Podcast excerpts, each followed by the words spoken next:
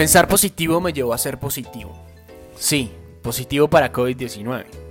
Y es que cuando las cosas empezaron a reactivarse, empecé a pensar cosas como, bueno, si llevo tapabocas y alcohol a todos lados no me va a pasar nada. Pero voy a ir a un restaurante, no a una discoteca, no me puedo contagiar. Desarrollé un pensamiento tan positivo que pailas amigos. Sin darme cuenta y sin saber cómo, cuándo y dónde, me contagié de coronavirus. Al principio empecé a sentir un fastidio en la garganta y de vuelta ese dañino positivismo. Nah, debe ser el frío, no es nada. Horas más tarde, Valeria, mi novia, con quien vivo hace casi dos años, me dijo, amor, me está doliendo la cabeza. Hizo una pausa y sentenció, creo que tengo COVID.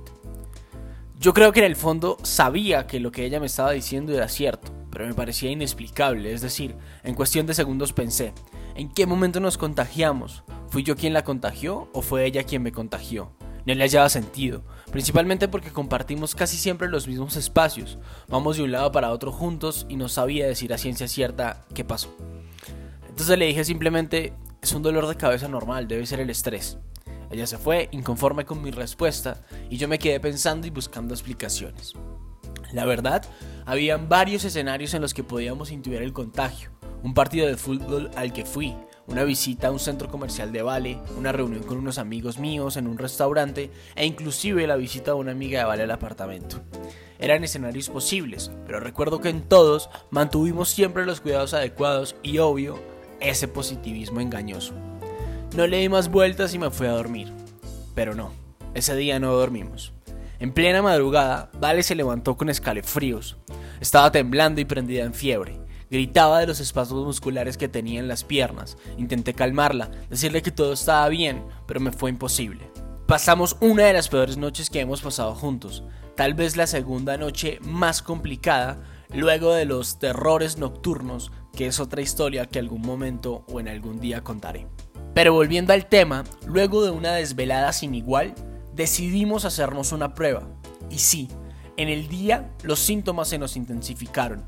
Yo empecé a tener escalofríos, fiebre, dolor de garganta, de cabeza, mareo, dolores musculares y un zumbido horrible en el oído izquierdo que aún no se me ha quitado.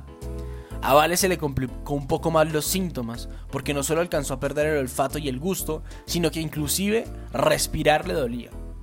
Llegó el momento de la prueba y amigos, obvio, positivo. Tan positivo como nuestro optimismo que nos hizo creer que nunca nos iba a tocar. Los síntomas son una porquería. Duele todo. No te hallas, te cambia el humor, tu cuerpo te duele, no puedes estar de pie, sentado, acostado porque cualquier posición duele. Y cuando uno cree que no puede empeorar, ¡zas! La comida no te sabe y hablar de corrido te agota. Amigos, uno cree que esto no le va a dar duro a uno porque es joven, pero no se confíen, no se dejen engañar por ese positivismo mentiroso.